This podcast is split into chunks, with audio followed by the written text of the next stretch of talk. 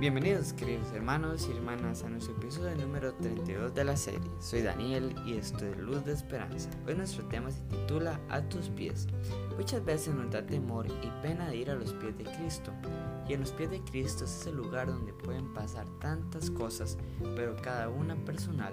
En los pies de Cristo es ese lugar donde podemos estar seguros y en intimidad, nadie puede señalarte, solo eres tú y Él. Cuando llegamos a los pies de Cristo, ese es el lugar donde tú puedes entregar todo tu ser, tu vida, tu pasado, tus preocupaciones y reconocer su superioridad sobre cada uno de nosotros. Y el Señor se agrada de ello. Así como María Magdalena, que llorando se arrojó a los pies de Cristo, dejando atrás las cosas viejas y feas que no dejaban salir lo mejor de ella, ella confiadamente entregó su pasado a los pies de Cristo y a pesar de, su reputación de pecadora, que no se menciona cuáles eran, ella dejó atrás su pasado y confiadamente caminó entre las personas para ir donde estaba Jesús. Y no escuchó las críticas ni se dejó llevar por las creencias de que por su pasado el Señor no la escucharía.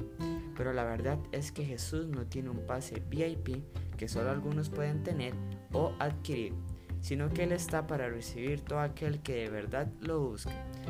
Como nos dice Marcos 2.17, no son los sanos los que necesitan médico, sino los enfermos, y no he venido a llamar a justos, sino a pecadores.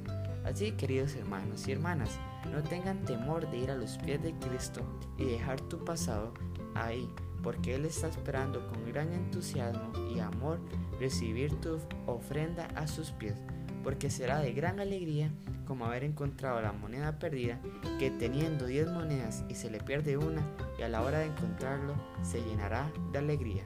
Les digo que así mismo se alegra Dios con sus ángeles por un pecador que se arrepienta. Lucas 15:10. Bendiciones y gracias por haber escuchado nuestro devocional.